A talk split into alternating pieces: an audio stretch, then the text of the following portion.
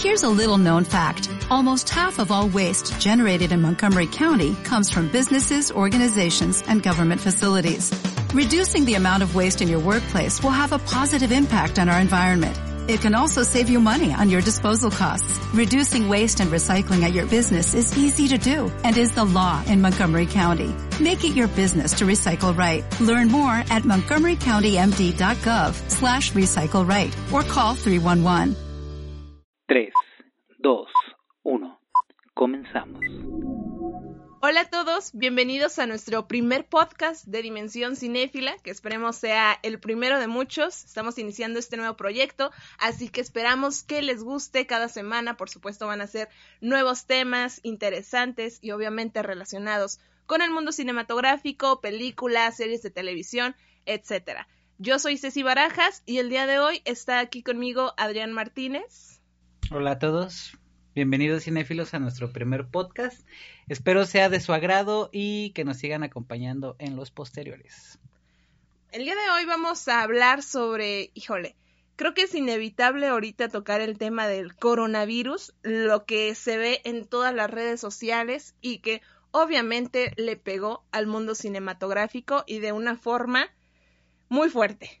Mm, demasiado fuerte, diría yo. Bueno, al menos en México solamente ha habido otra ocasión en la cual se cerraron los cines, que fue en el 2009 por lo, el tema de la influenza, pero no duró tanto tiempo como se está previendo ahorita que va a durar hasta el 30 de mayo. No, y ahorita lo estás, lo estás comentando de que fue en México. Creo 30 de abril, perdón, 30 de abril. Sí, pero nunca se había visto que a nivel internacional se diera la, el cierre de salas en Mm, prácticamente todo el mundo. No, porque incluso ni en la Segunda Guerra Mundial se vio ese tema, ya que pues Hitler era un amante del cine y todos sus, sus más grandes anuncios los daba por el cine. Entonces realmente, pues no, a nivel internacional no se había visto algo así. Y ahorita ya tenemos que sí, ningún país tiene abiertos salas de cine y aquí en nuestro país fue el uno de los últimos en cerrar en cerrar sus dos grandes cadenas cinematográficas. La primera lo hizo el 25 de marzo, fue cuando ya de plano dijeron bye, esto, esto se cierra. La segunda tomó la decisión ese mismo 25 en la tarde y a través de videos muy conmovedores que pusieron en sus redes sociales nos anunciaron que indefinidamente se cerraban las salas a nivel nacional. Es muy triste, muy, muy triste.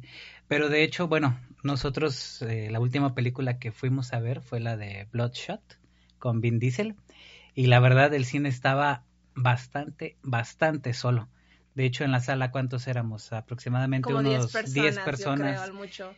y había una persona tosiendo y nos dio pánico. sí, demasiado. Pero es que realmente si hubieran seguido abiertas las salas, ¿habría ido gente? Yo creo que no, porque se ha generado un pánico y una paranoia muy fuerte. Entonces realmente sí habría gente, porque está el típico mexicano de no pasa nada, esto no es cierto, es un invento de López Obrador o un invento de la oposición. Pero yo creo que sí habría gente, no mucha, pero sí habría. Pero aparte de eso, ok, siguen abiertas, lo que yo comentaba, siguen abiertas las salas de cine, pero ¿qué te ganas si no hay estrenos? Exacto. O sea, ¿qué vas a ver? De hecho, la primera película que fue Rápido y Furioso, la primera que dijeron, Que ¿saben dije- qué? esa junto con Un lugar en silencio 2. Y nos vamos hasta el 2021 esperando Y que eso esto te ya puede. esté mejor. Sí. Te duele Me duele en totalmente, el alma que admítelo. Rápido y Furioso se fuera un año más tarde. Nati y a muchas personas. A mí un lugar en silencio 2, que por cierto, justamente esta semana ya anunció que su próxima fecha va a ser precisamente el día de mi cumpleaños. El 4 de septiembre es cuando se va a estrenar Un lugar en silencio 2. Ya se dieron a conocer las fechas de otras películas. Por ejemplo, tenemos Mulan, que se pasa para julio, que se espera que para precisamente este mes ya todo haya ya todo haya pasado, vaya.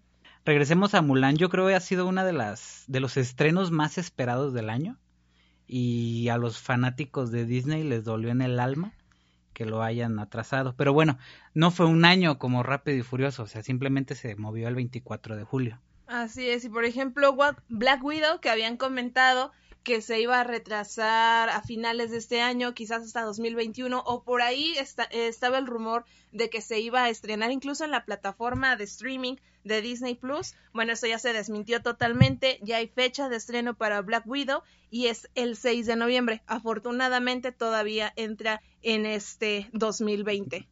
Y pues posteriormente se dieron ya nuevas fechas a conocer de las próximas producciones de Marvel, como The Eternals, Doctor Strange 2, Thor, Black Panther y Capitana Marvel, pero bueno, eso ya son para los siguientes dos, tres años más o menos. Sí, pues es la característica de Marvel de estrenar una o dos películas por año y después de tenernos esperando como cinco años para otra película. Pero ahorita del tema del que vamos a hablar, ya que mencionábamos que posiblemente estuvo el rumor de que Black Widow se iba a estrenar en plataformas de streaming, vamos ahorita a comentar este auge que han tenido precisamente por la falta de cines, Netflix, Amazon Prime Video, HBO y cuál otra te gusta? Apple TV. Apple TV, quizás. Tiene sus producciones propias y lamentablemente no podemos platicar todavía de Disney Plus porque pues no ha llegado. Que Latinoamérica hay no. Latinoamérica exactamente pero está por ahí el rumor de que llegue en algún punto de este mes de abril que ojalá. Sí porque se quieren solidarizar con la cuestión de la cuarentena y que todo el mundo quiere ver Disney y que Netflix está quitando muchos títulos de Disney. Demasiados. De hecho ya desde el año pasado empezaron a retirar películas series de televisión cancelar las próximas producciones. estaban todas las de la saga de Star Wars. Y, de buenas de primera las quitaron y solamente quedó el despertar de la fuerza. Porque terminaron contrato, porque llega Disney Plus. Disney Plus.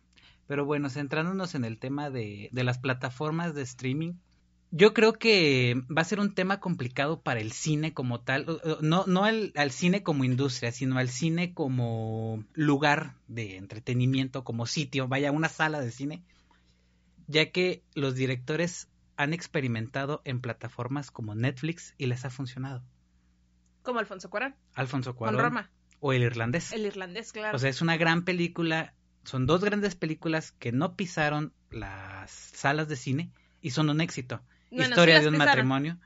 Las pisaron un tiempo en salas seleccionadas solamente para tener presencia para los Oscar, que no duraron tanto tiempo que a las dos, tres semanas ya estaban en plataformas eso ya. Pero vamos, o sea, teniendo el respaldo de una empresa, un consorcio como Netflix, creo que como director dirías, ok, yo saco mi película, dura dos semanas o un mes, si no es Marvel, porque Marvel con tal de romper récords, la restrena, la restrena y la deja tres meses con tal de romper un récord que otra película en un mes lo hizo, como Avatar. O como ahorita, por ejemplo, volviendo al cierre de cines, China volvió a abrir algunas salas de cines y con qué películas precisamente vuelve a abrir estos espacios es con Avengers y con Avatar, pues justamente. para que se peleen.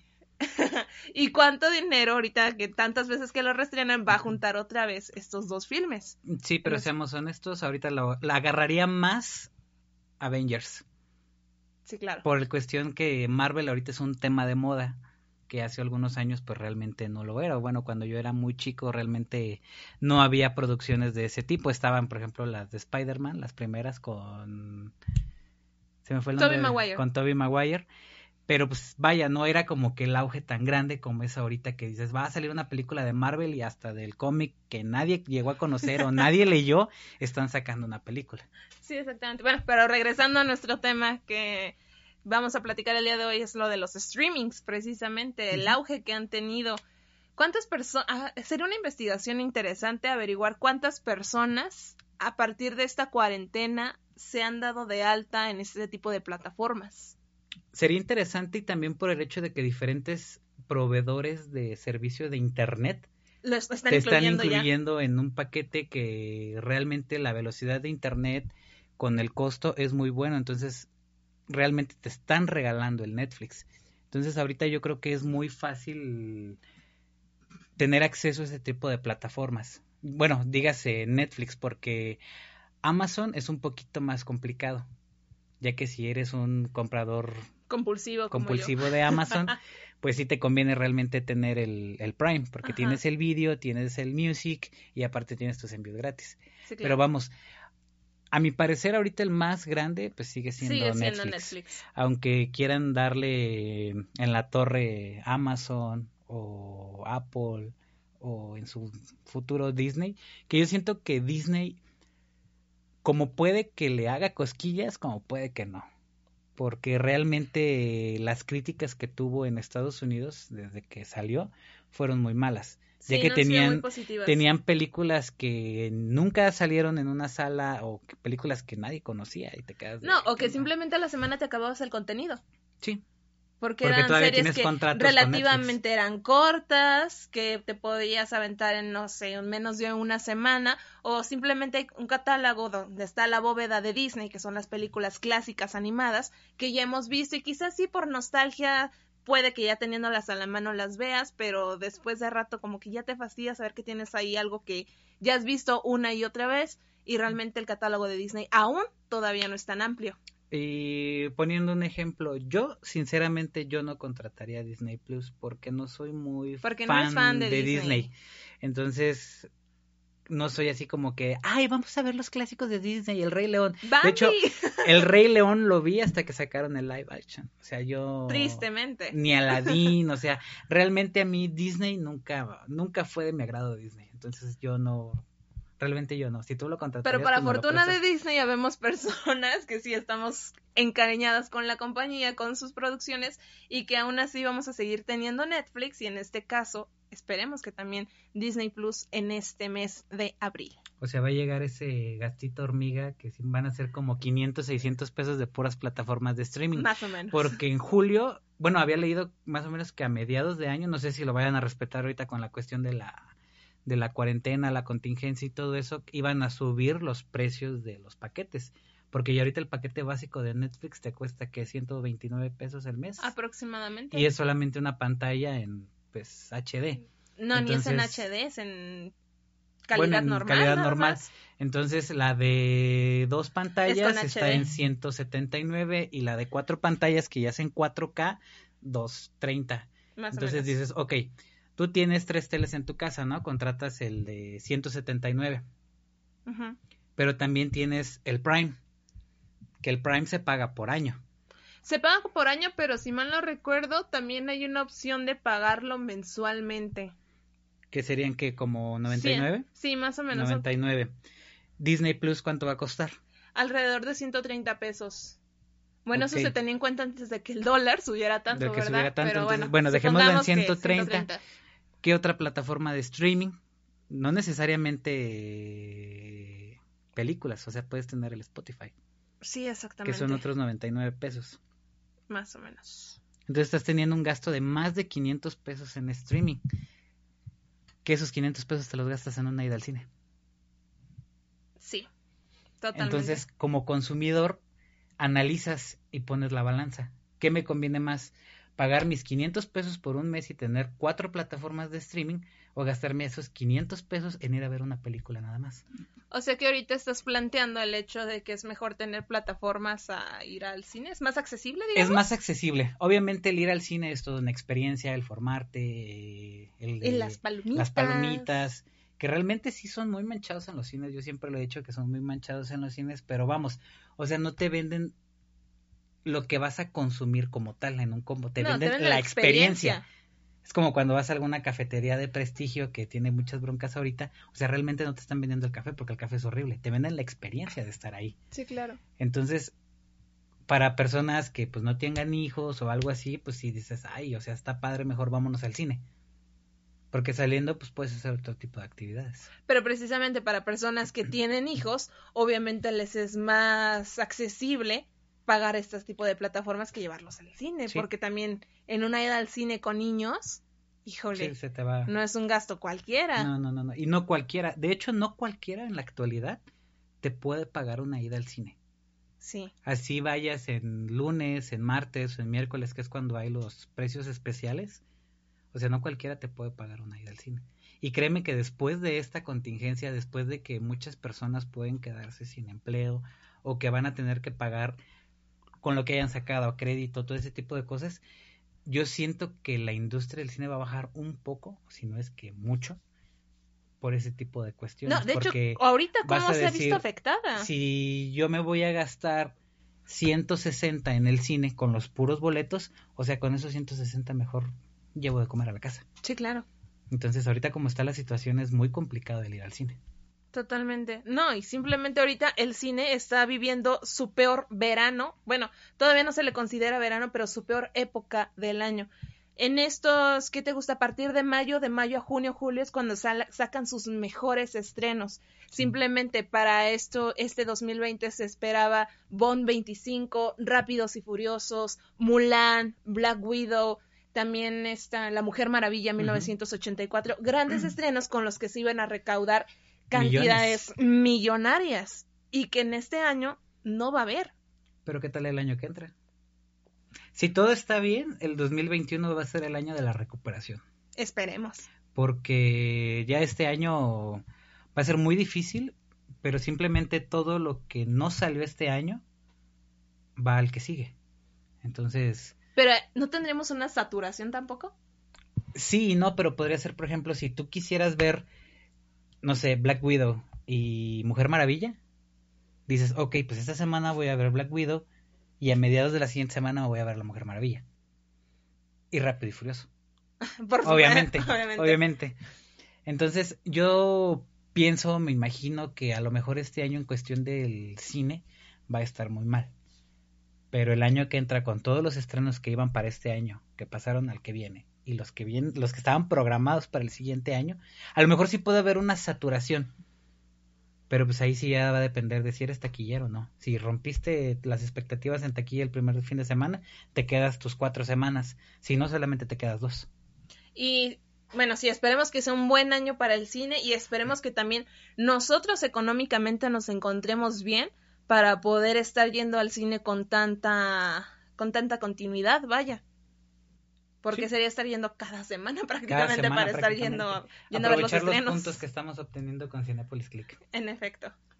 Pero bueno, otro tema que, bueno, regresando a nuestro tema principal, yo siento que las plataformas de streaming va a llegar en un momento en el que sí van a rebasar totalmente el cine. Pero aquí la manera en la que lo pueden equilibrar es tú vas a tener tus dos públicos, como regresamos al tema, que tienes la persona que tiene hijos y los que no tienen hijos ahí puedes equilibrarlo. ¿Sabes qué? Yo lanzo mi película, esta semana la lanzo en cines y en un mes la lanzo en una plataforma de streaming, la que te guste. Y ganas, ganas. Así, sigues ganando porque, por ejemplo, Alfonso Cuarón con Roma, simplemente la declaración que dijo, o sea, yo sé que si la lanzo y hago un estreno grande, alfombra roja, y vamos todos, ay, es Roma, pero al mes ya la van a quitar. En cambio, ¿qué pasa si la lanzas en Netflix? Métete ahorita en Netflix y está Roma. Y sigue generando dinero Roma. El irlandés sigue generando dinero. No, y te digo, es un ganas, ganas. Entonces. Porque ganas el público del cine, ganas para estar participando en grandes premios como los Oscar, Globos de Oro, etcétera, y ganas al estar en una plataforma donde continuamente te pueden estar viendo. Exactamente. Y aplicas la de me ves, te quedas, no me ves, te vas. Es como, o sea, es exactamente la misma dinámica que están haciendo. Porque cada mes se actualizan los, los catálogos. Y es como en el cine que cada 15 días se actualiza la cartelera. Entonces, te funciona la película, la, la dejas. No te funciona, la quitas. Pero si ves que en los motores de búsqueda sigue apareciendo. te sigue apareciendo y la gente la está buscando, la vuelves a pasar.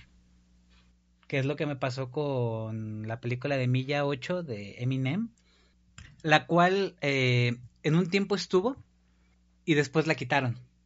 Pero como que la gente la siguió buscando y volvió a aparecer. Así me ha pasado con muchas películas, sobre todo pues películas ya viejitas de mi época y todo ese rollo. De mi época, Entonces, el anciano. Yo noto que hay muchas películas que por ejemplo te pones a, buscarlas y te aparece como tal en el buscador de Netflix, en la sugerencia. y le das, pero no te aparece. O sea, todo eso es como que un puntito a, a, la búsqueda, ¿no? Entonces haz de cuenta que debes de recaudar cierto tipo de puntitos para que te la puedan volver a lanzar. Y te dan un tiempo de un mes para que si tiene un buen número de reproducciones la dejan, si no la quitan. Sí, exactamente, si no cambian y meten otras cosas en el catálogo. Entonces, vamos, hay que ver qué te conviene más como director.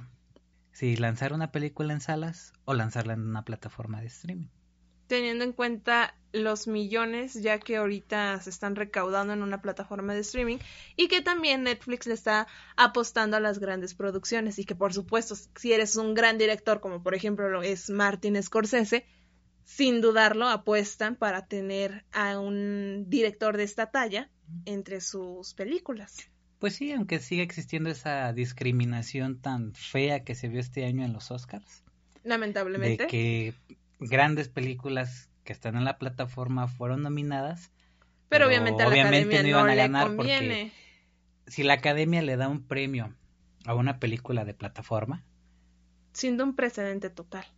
Exacto, o sea, no dirías, ay, ¿de qué me sirve entonces gastar tanto para lanzar una película en el cine si voy con esta plataforma y ellos se encargan de todo y yo nada más dirijo?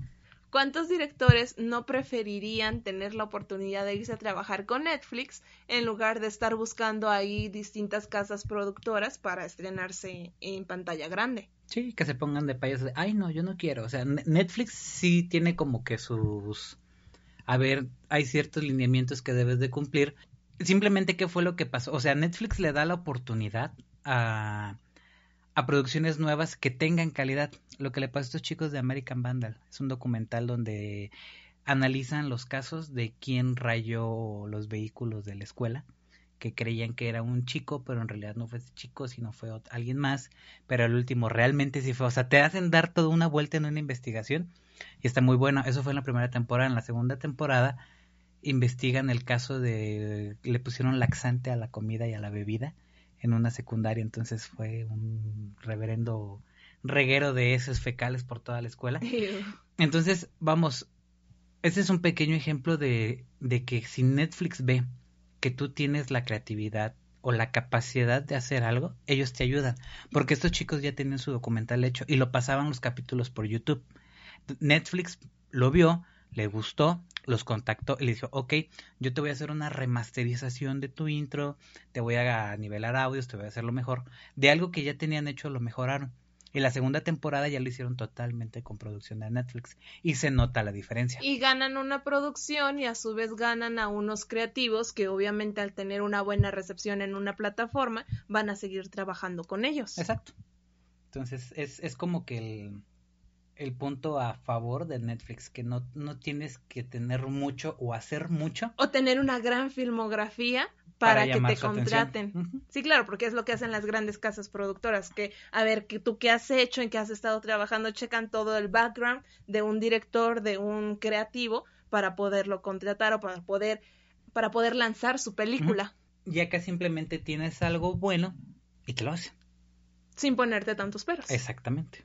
Pero bueno, entonces en conclusión yo diría que tanto es como bueno el cine, ir a una sala de cine, pero a veces ya hay ocasiones en las que si no hay un estreno así grandísimo, realmente no hay películas buenas en el cine. Entonces yo siento que en algún momento y pasando toda esta contingencia, la gente va a quedar muy asustada y no va a querer ir al cine. Va a pasar un buen tiempo. Va a preferir estar en su casa que ya se acostumbró a ver una película en streaming que la puedes pausar para ir al baño, no te puedes perder ningún detalle, que ir al cine donde todavía va a existir ese miedo y va a existir el miedo y el riesgo aún de contagiarte. Sí, claro, yo creo que todavía lo que resta del año, ¿cuándo te gusta que pase la contingencia? Por ahí las grandes casas productoras ya están dando fechas que para julio ya se supone que tienen que estar la mayoría de las salas de cine, sin embargo, no es algo 100% seguro de que eso vaya a ocurrir esto se puede alargar quizás hasta septiembre, agosto, septiembre más o menos. Mm, pues aquí en México el subsecretario maneja fechas de en agosto o hasta octubre en dado caso. Entonces lo importante es quedarnos en nuestra casa ahorita. De hecho es algo muy bueno que hicieron los cines, o sea, sí tronaron y lo que quieras. Pero vaya, mandaron a sus empleados a la casa con su sueldo de tres meses. Entonces el cine, las mismas salas te están dando un promedio de tres meses de que cerraron. Tres meses. Entonces, aún no se cumple ni el primer mes. Simplemente China tardó tres meses, pero porque China realmente cerró todo. Todo. O sea, no podías ni andar en la calle. Sí, exactamente. Tres meses tardó en cerrar todo. Y después, ¿cuántos meses va a tener que tardar para que todo vuelva a estar en la normalidad, para que la misma afluencia de gente siga yendo a las salas de cine? Supongamos aquí en México, regresa todo para septiembre en octubre no van a estar yendo todas esos cientos de personas al cine todavía. Vamos a tener ese miedito y quizás hasta fin de año es cuando ese número de visitas vuelva a ser el mismo que antes de la pandemia. Sí, y yo siento que correría el riesgo o estaría como que en la balanza si se realiza el Festival de Cine de Morelia. Híjole. De por sí ya cerró Canes, ya. ya no contamos con Ya no sería el primer festival que se suspende por esto.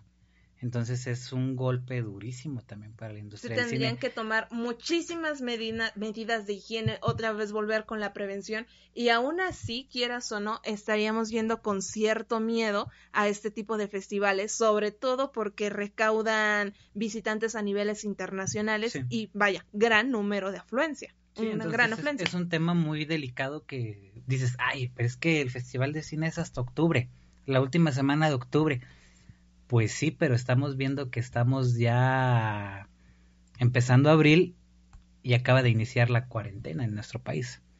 Entonces, y eh, tomemos en cuenta que es abril y toma tus tres meses que se llevó China, pero vamos, China es una potencia que te dice quédate en la casa y todos se quedan en la casa. Ahorita quédate en la casa y, ves quédate en la casa y quédate en la casa y todo el mundo anda en la calle. Entonces, tomemos en cuenta que son tres meses, cuenta abril, mayo y junio. Si nosotros fuéramos China, en julio empezaríamos poco a poco a abrir nuestra... A volver a la normalidad. A volver a la normalidad. Yo sinceramente dudo que lo que reste del año se pueda reponer el cine. Va a costar muchísimo trabajo. Necesitarían ahí sí... Ahorita eh, Cinépolis lo está solucionando con... Te doy la 50% de descuento en tus rentas. Y te regalo la renta. con puntos y te regalo una renta. De esa manera se va a sustentar. Yo creo que si quieren llamar la atención de la gente y evitar el miedo, es, ¿sabes qué? Pues sí vas a poder ir al cine, pero vas a tener que dejar un asiento libre. Entonces vas a tener que llenar la mitad de tus salas, pero tampoco las vas a poder dar a los 80 pesos que da normalmente una sala. Porque vamos, la gente va a estar gastada, va a estar... Vamos, volvemos a lo que te decía al principio. ¿Qué prefieres? ¿Llevarle la comida a tu familia con esos 180 pesos o irte al cine? Entonces, si ya si le dices, ¿sabes qué? Pues te voy a cobrar el boleto a mitad de precio. A mitad de precio siempre, de aquí a que nos recuperamos, dices, ok, pues ya no van a ser 180. O sea, van a ser 90. Y ya vamos dos personas. Y hasta como empresa queda bien por el hecho de empatizarse un poco con el público ante la situación económica que se viene después de la pandemia. porque va a ser un año muy difícil y probablemente a mediados del año que entra es cuando ya se estabilice un poco la economía global. Entonces es, un tema delicado, pero mientras tanto el streaming creciendo, creciendo y creciendo. De hecho, el año pasado yo noté un crecimiento muy grande de personas allegadas a mí que no tenían Netflix y lo contrataron. Deja todas las personas que lo han, lo han contratado en estos últimos meses. El número de contenido original que ya se está creando en Netflix. Sí, es demasiado. Son, ya es muchísima la oferta en cuestión de películas, de series de televisión. Prácticamente cada semana está saliendo algo nuevo que ver en este tipo de plataformas. Pero vamos, eso lo está haciendo Netflix por el hecho de que como se le van a terminar contratos con grandes con grandes productoras y necesita enganchar a la gente con sí, vamos ahorita con el, la película española de El Hoyo, obvio. Quien no la ha visto tiene que verla, la verdad es una es una película que te engancha y te tiene agarrado de la silla, de la almohada, del donde estés sentado. de donde sea. De donde estés te tiene agarrado. A mí en lo personal me gustó mucho, obvio, obvio. Acá sí creo que no la ha visto y no la quiere ver porque... Demasiado perturbadora, gracias. Pero es muy buena, o sea, entonces... Historia de un matrimonio también es una película que te tiene agarrado. El irlandés. Simplemente vámonos a algo reciente, La Casa de Papel. Ahorita, ¿cuánta gente no se desveló a la una de la mañana para ver el estreno de la parte 4 de La Casa de Papel? Yo no. Que aquí, sí, a ti no te gusta, pero bueno. Con no este la quiero ver por el hecho de que es como toda producción que la sobrevaloran. Entonces ya vas con, un, con una expectativa muy alta y termina decepcionando. Entonces es donde entra el factor moda, eh, porque está de moda ver la casa de papel, todo el mundo va a ver la casa de papel. Ay, ¿cómo voy a ir con mis amigas, mis compañeras del trabajo y no les he dicho que he visto la casa de papel? Entonces, ha pasado con muchas cosas. Ha pasado incluso con Marvel. Marvel es un tema de moda. Entonces, tú al ver una producción de Marvel de un superhéroe que ni siquiera, sea, un superhéroe X, pero por el hecho de ser Marvel y estar de moda Marvel, es lo que pasa. Y estás llamando ahorita con eso, con la casa de papel. Sí. Realmente es, o sea, no niego que sea buena, no la he visto, la tendré que ver. Vaya, la voy a ver como en su momento vi Harry Potter por cultura general, por si un día me preguntan saber, pero no es algo que yo vería por gusto. Pero bueno, volviendo al punto, precisamente es por estas grandes producciones es por las que uno sigue enganchado a este tipo de plataformas y por las que precisamente se está dando, digamos que el triunfo o el auge de este tipo de sitios. Sí, es como Stranger Things. Así es te enganchan y te tienen un año esperando. O simplemente vámonos con Game of Thrones, Juego de Tronos, que sí, tampoco la viste, pero ¿cuántas personas, incluyéndome, no contratamos HBO exclusivamente para ver este tipo de series? Y que HBO dijo, ok, la siguiente semana se nos acaba Juego de Tronos y vamos a perder muchísimos suscriptores. Así que tenemos que idear un buen plan presentar una buena serie para que la gente siga y qué fue lo que hizo, nos presentó Chernobyl y ahí seguimos, o simplemente si ya nos habíamos dado de baja, volvimos a estar en HBO para, ver, Chernobyl. Sí, pero ahorita que tiene HBO. Híjole, bye. Entonces vamos, Netflix lo sabe hacer. Y le ha resultado muy bien. Y es algo que tiene que aprender su más cercano competidor, que es Amazon. Amazon, que te engancha el juego de las llaves. Pues no. o con LOL de Eugenio Derbez. O sea, es algo que realmente no valdría la pena contratar por ver eso que lo vas a ver en YouTube en 15 días. Entonces siento que tendría más reproducción en YouTube que en el mismo Amazon. Entonces, ¿qué hace Netflix? Te avienta un bombardeo de contenido y te digo, sí, te dejo en suspenso, pero ¿qué crees? Te voy a sacar la siguiente temporada hasta dentro de un año. Pero en lo mientras te presento todo eso. Pero en lo mientras está todo esto. Entonces, es es un círculo que, ok, ya terminé Stranger Things. ¿Qué hago? Ah, pero acaba de salir una película muy buena. Ah, pero me están recomendando Dark, que es también del mismo Exacto. tipo. Entonces, terminas de ver una serie, te quedas enganchado, pero sabes que va a tardar un año, seis meses la siguiente temporada, pero en ese lapso sigues viendo otras. Entonces terminas de ver esa, pero ya luego sigue otra vez la temporada de Stranger Things. Se termina, pero ya lanzaron la otra temporada de esa misma u otra película. Entonces le está dando vueltas a la gente con contenido de calidad. Y deja todo el contenido. También está el hecho de una plataforma que es muy amigable.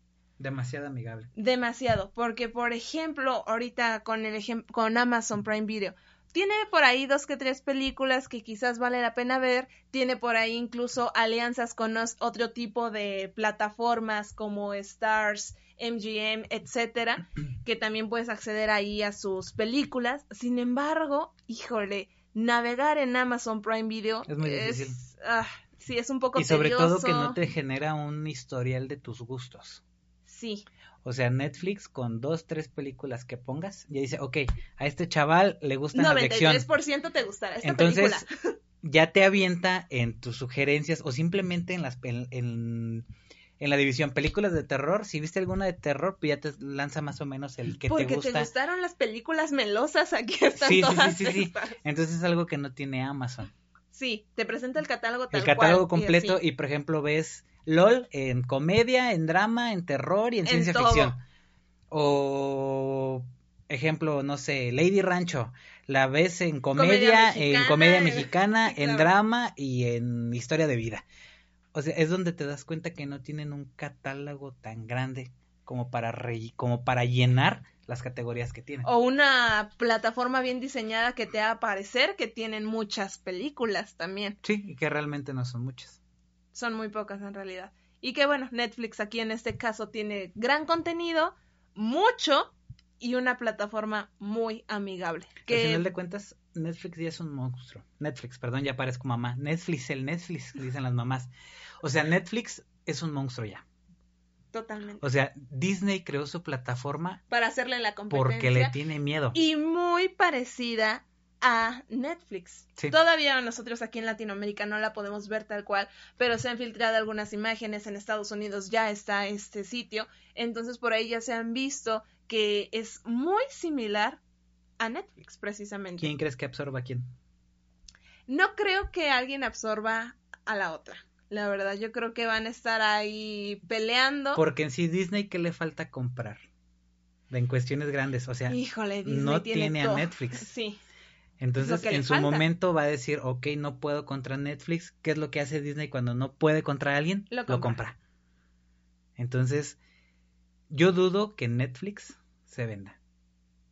Después de lo que le pasó con Blockbuster, no lo va a hacer. Híjole, que eso ya sería otro tema totalmente. Lo podremos dejar para el siguiente podcast. Sí, porque eso ya se está alargando mucho, ya estamos hablando de las plataformas, del contenido, de esto, del otro, y ahorita podemos Y en sí en Blockbuster, en ponernos nostálgicos. Pero vamos, no, no, no. nos hemos salido mucho del tema porque el cine, la sala de cine, se está viendo muy rebasada por el streaming. Muy rebasada. Y ahorita por esta situación del COVID-19, híjole, las pérdidas han sido millonarias. Simplemente China, que representa el 35% de taquilla global, fue todo eso lo que perdieron cuando se cerraron sus salas. Imagínate, a ese 35 súmale lo que representa el resto del mundo. Sí. Y son pérdidas millonarias totalmente. Que las está ganando las plataformas. Exactamente. Entonces, una plataforma que quiso lanzarse y no pudo fue el YouTube. Cuando sacaron la serie de Karate Cobra- Kid, no, y la de Cobra Kai, Ajá, sí, sí, sí, que dices, ay, o sea, no, te voy a cobrar 100 pesos al mes. ¿Y qué me ofreces? Cobra Kai. ¿Y qué ¿Y más? qué más? Cobra Kai. Cobra Kai cada semana. Dices, pero yo quiero más. Y te das cuenta que al mes se leen los capítulos gratis en, en YouTube. Ay, se Entonces, acabó. de nada le sirvió a YouTube querer sacar su streaming cuando nada más te presentaba Cobra Kai. Y, de ahí no salía. Y que es exactamente, si no la han visto, me vale, ya se las voy, les voy a dar un No, no, spoiler. no, no, no, no. Es exactamente lo mismo que las películas de Karate Kid, pero al revés. Ahora el malo es Daniel Aruso y el bueno son los Cobra. Es exactamente la misma historia. Pero vamos, yo siento que es muy difícil que tumben ahorita el streaming. El cine necesita ser las salas de cine, porque bueno, al final de cuentas Netflix también Es cine. Tienen que ser algo muy fuerte para poderlos derribar. Y más que ahorita se están yendo para arriba. Sí, en un futuro yo creo que hasta no suena tan descabellado pensar en una alianza entre los dos, porque yo creo que sería la única forma en la que se podrían solventar todas estas pérdidas. Y nosotros felices. Por supuesto que sí. Bueno, este fue nuestro podcast, amigos. Muchísimas gracias por escuchar a este par delirando sobre el cine, el streaming, etcétera. Una disculpa si por ahí nos desviamos un poco del tema, nos emocionamos quizás demasiado. Demasiado. Nosotros los invitamos a que nos escuchen en el siguiente episodio, donde por ahí les vamos a dar a conocer en redes, en redes sociales el próximo tema. Y también, Igual pueden hacernos una sugerencia. Claro que sí, ¿qué- ¿de qué ¿De les qué gustaría que, que platicáramos? ¿Qué tema quieren que desarrollemos? Ustedes por ahí coméntenos, nosotros estaremos encantados de responderles. Y por cierto, los invitamos a que nos sigan en nuestra página de Facebook, Dimensión Cinéfila. Ahí está nuestra comunidad para que se añadan a ella. Y por supuesto, si también tienen Instagram, síganos, Dimensión Cinéfila. Ahí estamos presentes. Muchísimas gracias a todos. Yo soy Ceci Barajas. Yo soy Adrián Martínez. Hasta la próxima. Bye.